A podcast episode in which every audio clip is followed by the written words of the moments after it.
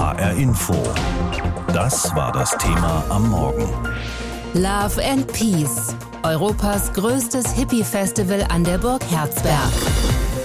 Gibt es jetzt wieder Flower Power beim Herzberg Festival in Osthessen. Vier Tage lang spielen mehr als 70 Bands auf vier Bühnen auf.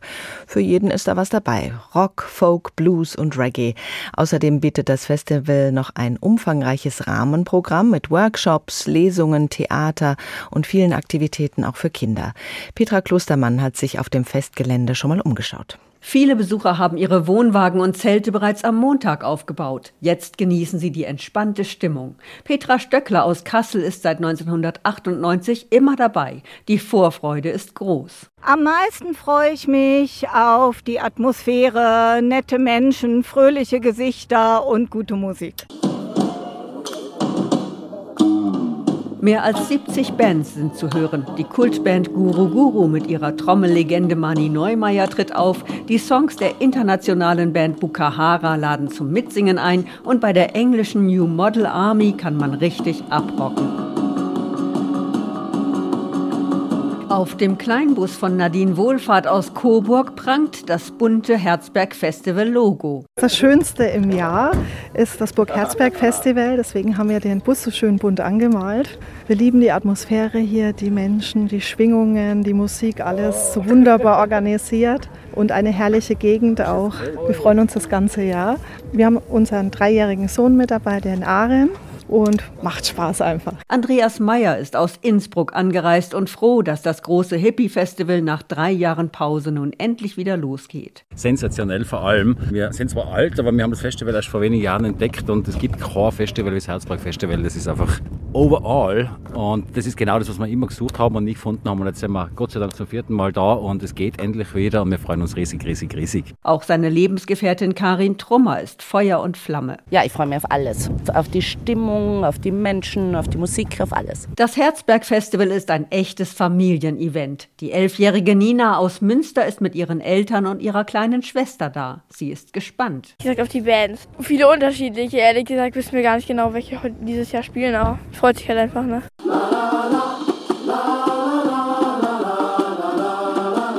Hinter den Kulissen gibt es aber auch Sorgen, denn die Kosten sind unermesslich angestiegen, sagt Geschäftsführer Gunther Lorz. An allen Stellen sind die Kosten gestiegen. Ich meine, wir sind hier auf einer Pferdewiese. Unser Strom hier wird mit Diesel produziert. Die Dieselpreise sind enorm gestiegen. Die ursprüngliche Kalkulation für dieses Festival ist im Herbst 2019 entstanden. Da waren noch ganz andere Mindestlöhne zum Beispiel. Zulieferer sind teurer geworden. Insofern haben wir dieses Thema an allen Fronten gehabt. Daniel Schindler kümmert sich bereits seit 2008 um alle technischen Dinge. Das Gras auf der Pferdeweide ist trocken wie Stroh. Deshalb gilt ein absolutes Feuerverbot auf dem ganzen Gelände. Das betrifft alles, was unter die Kategorie offenes Feuer fällt. Grills, Gasgrills, Lagerfeuer, alles, was man darunter verstehen kann. Wir haben insgesamt über 20.000 Liter Wasser zusätzlich nochmal hier auf dem Gelände als Löschwasservorhaltung. Und wenn irgendwo wirklich was sein sollte, sind da auch in relativ kurzer Zeit massivste Wasservorräte vor Ort. Bis einschließlich Sonntag werden rund 11.000 Besucher auf dem Herzberg Festival erwartet. Heute geht's los und das Festival hat Tradition. Schon ein Jahr vor Woodstock kamen die Hippies auf die Burg. Es gab allerdings auch längere Pausen. Wahrscheinlich sieht es jetzt dann wieder so aus wie in den vergangenen Jahren. Zwischen den Zelten liebevoll restaurierte Hippiebusse und Wohnmobile aus alter Zeit, voller Prilblumen und indischer Inschriften, tibetanische Gebetsfahnen und bunte Tücher überall. Gibt es sie also wirklich noch, die Hippies, die Ende der 60er 60er Jahre mit Woodstock ihr größtes Festival feierten? Das habe ich Professor Thomas Hecken gefragt. Er ist Literatur- und Kulturwissenschaftler mit dem Forschungsschwerpunkt Popkultur an der Universität Siegen. Naja, es gibt natürlich jetzt längst nicht mehr so viele, aber wenn man sich die Typologie mal anschaut, ist uns allen ja, glaube ich, noch ganz gut äh, vertraut. So der Look, ja zwar zur Formlosigkeit neigend, aber ja doch sehr, sehr einprägsam mit den langen Haaren und Bärten, dann den Westen und weiten Hosen, der bunten Kleidung, Batik, naja, und den anderen Stichworten, da Bewusstseinserweiterung durch Drogen, Leben in Kommunen, Vegetarismus, Hinwendung zu fernöstlichen Religionen und Philosophien. Das findet man heute natürlich noch bei einigen Leuten und wieso sollte man die dann nicht auch noch nach wie vor Hippies nennen? Was unterscheidet denn die heutigen Hippies von denen von damals? Ja, also unterscheidet sie natürlich, äh, dass das Ganze jetzt nicht mehr so einem großen politischen Projekt verbunden ist wie rund um 1970. Da kam ja nun zur großen Zahl der Hippies hinzu, dass ja dann ausgehend von 1967, 1968 ja auch ein starker äh, politischer, anarchistischer, sozialistischer Zug teilweise damit verknüpft war, obwohl die Hippies ja auch dann schnell zu Gegenspielern von solchen politisierten Fraktionen wurden. Das gibt es natürlich jetzt heute in der Form gerade nicht. Damals ging es auch um Protest gegen den Vietnamkrieg. Jetzt wäre ja wieder Zeit für einen Protest gegen Krieg. Ja, vollkommen richtig. Also wenn man sich das anschaut, die, die Lage ist ja durchaus ähnlich. Also Stellvertreterkonflikte, die zwischen Großmächten ausgetragen äh, werden, das war ja damals dann mit Blick auf den Vietnamkrieg ganz ähnlich, wenn jetzt natürlich auch mit anderer Konstellation der, der Akteure. Könnte man sich natürlich auch wieder dazu ausschwingen, aber so große pazifistische Tendenzen, die jetzt mit so relativ naiven Hippie-Slogans einhergingen, kann ich jetzt gerade nicht entdecken in äh, Deutschland. Also noch kein Love and Peace. Ja, da hat man relativ wenig von, ganz, ganz das Gegenteil. Ja, ja, und die Pointe ist ja, also die, die Hippies sind ja vor allen Dingen dann wichtig gewesen in den 70er Jahren in dieser sogenannten Alternativbewegung, aus der ja bekanntermaßen die Grünen stark hervorgegangen sind. Und die Grünen sind ja nun gerade heute an der Macht und vertreten ja, soweit ich weiß, nun gerade keinen Love and Peace Standpunkt aktuell. Zumindest nicht mehr. Viele, die schon auf einem Burg Herzberg Festival waren in der Vergangenheit, beschreiben die besondere Stimmung dort. Alle seien großzügig, freundlich und offen. Viele würden sich freuen, die gesamte Gesellschaft wäre so. Wo sind diese Menschen denn, wenn kein Festival ist? Ja, also da soziologische Statistiken sind da, glaube ich, nicht angestellt worden beim Festival. Ich nehme an, das sind äh, Leute, die jetzt teilweise also kleine Gewerbe treiben. Sicherlich sind auch Lehrer darunter, aber natürlich dann auch das bunte, vielleicht etwas jüngere äh, Partyvolk, also sprich auch viele Studierende, könnte ich mir vorstellen. Aber ich habe mir mal die Bilder vom letzten Festival angeschaut und da konnte man sehen, da sind auch noch sehr viele ältere, also höchstwahrscheinlich 70er Jahre in Anführungsstrichen Veteranen darunter, dass die sich dann gegenseitig bestätigen, jetzt besonders nette Leute zu sein, Mag sein, aber also ehrlich gesagt, ich denke mir auf einer Gartenschau, einer Immobilienmesse oder sagen wir einer Segelwoche geht es ja auch ziemlich friedvoll zu. Also das sollte man jetzt nicht zu hoch hängen, würde ich vorschlagen. Ja, friedvoll auch an anderen Orten, aber nicht so schön bunt wahrscheinlich. Ja, da haben Sie allerdings recht. Das erste Festival auf der Burg Herzberg gab es im Sommer 1968, gut ein Jahr vor Woodstock. Damals noch als Bandwettbewerb unter dem hübschen Titel Burg Beat Show. Und seitdem wird immer wieder auf der Burg gerockt. Nicht umsonst, aber draußen. Teils mit Bands aus der ursprünglichen Hippie-Ära wie Ten Years After, Iron Butterfly oder Steppenwolf. Teils auch immer wieder mit jüngeren Bands, die sich vom Sound der späten 60er inspiriert fühlen spielen. Welche Musik hat diese ursprüngliche Hippie-Kultur geprägt? Welche Musiker waren einflussreich und was wirkt bis heute? Teach your children well. Teach Your Children, einer der bekanntesten Songs von Crosby, Stills Nash. Geschrieben von Graham Nash, der sowohl in Woodstock aufgetreten ist, als auch auf der Burg Herzberg und somit ein echter Hippie. Viele wunderschöne Räume für Begegnung, Liebe und Freundschaft verspricht Herzberg heute. Und vielleicht erkennt Graham Nash seine Seelenverwandten noch immer genauso wie damals. You could see somebody across the street wenn du jemanden mit langen Haaren auf der Straße gesehen hast, dann wusstest du, wie der dachte. Du wusstest, der steht auf gute Musik und auf ein sinnvolles Leben. Du wusstest, dass er die Regierung wahrscheinlich hasst und die besten Drogen kennt. Du wusstest, das ist jemand, dem du einfach zunicken kannst und mit dem du dich verstehst.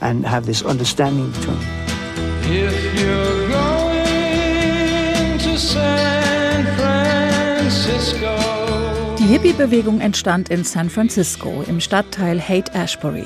Innerhalb kurzer Zeit waren Millionen junger US-Amerikaner dabei.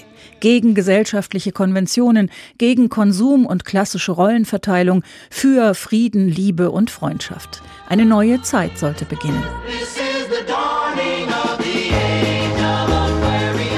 Das Musical Hair, uraufgeführt am Broadway im Frühjahr 1968, brachte alle wichtigen Themen der Hippies zusammen. Und einen Millionenhit für The Fifth Dimension. Aquarius Let the Sunshine In wurde zur Hippie-Hymne, genauso wie ein Song, an dem sich Gitarrenanfänger zuweilen bis heute versuchen. Drei Akkorde, ein Song für die Ewigkeit. The answer, my friend, is blowing in the wind. Bob Dylan hat wohl wie kaum ein anderer Musiker die Entwicklung der Popmusik beeinflusst. Bei ihm findet sich alles, was zur musikalischen Tradition der USA gehört. Folk, Country, Gospel, Blues und Rock'n'Roll.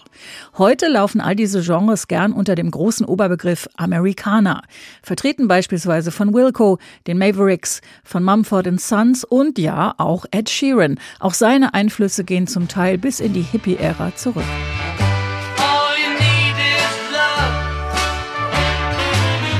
Die Beatles haben mit ihrem Produzenten George Martin dafür gesorgt, dass aus Tontechnik eine ganz eigene Kunst wurde.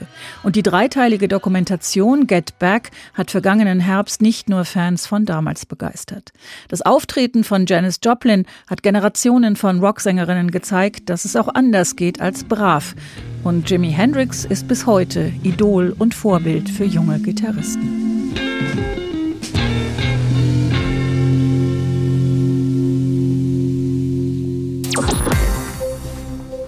Es ist nicht so groß wie das mittlerweile berühmte Wacken-Festival in Schleswig-Holstein, ein Heavy-Metal-Festival, aber dafür ist es älter, sogar noch älter als das legendäre Woodstock-Festival in den USA.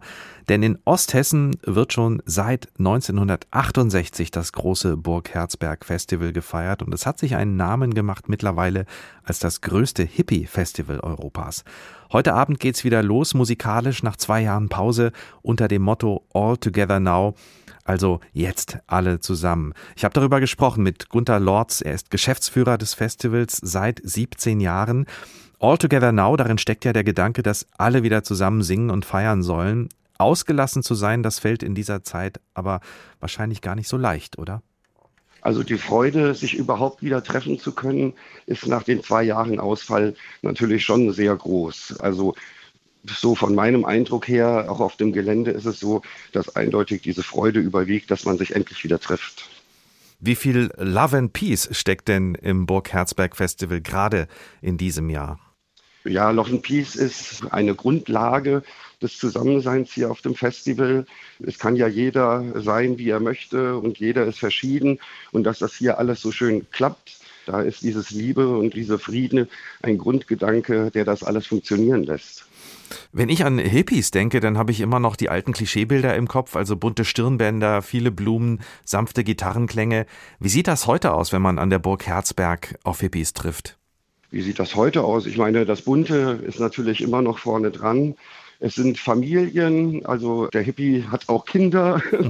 Und das ist natürlich schön, dass wir da mittlerweile zu einer Art Familienfest geworden sind.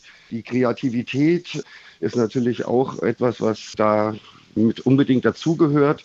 Insofern verändert sich der Begriff Hippie dann schon und trägt sich auch in die neue Zeit. Man darf auch ein iPhone haben und trotzdem äh, ein buntes Leben führen.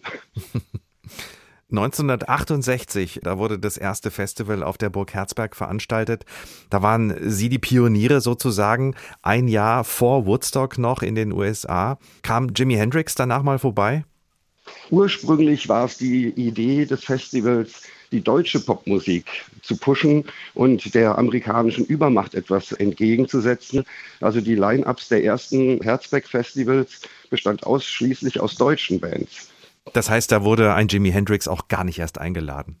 Nein, der wurde nicht eingeladen. Eine Band kenne ich, die in Herzberg auftritt, das ist die New Model Army. Die müssten schon etwas älter sein mittlerweile. Das zeigt, das Festival ist international. Gibt es auch hessische Bands in diesem Jahr? Es gibt hessische Bands. Mir fällt Lava 303 ein. Bei vielen Bands weiß ich natürlich gar nicht, wo sie so richtig herkommen. Insofern haben wir schon auch hessische Beteiligung, aber es geht halt auch weit darüber hinaus. Auch hier ist die Verschiedenheit im Grunde ganz wichtig, so dass wir aus allen Bereichen der Kultur quasi und im Grunde auch der Welt Musiker zu Gast haben. Könnte man denn einen Musikstil ausmachen äh, dieses Festivals? Nein, also wir haben vom Liedermacher, äh, von Klaus der Geiger zu New Model Army, wo wir in den 80ern sind. Wir haben Groundation, die einen Roots Reggae spielen.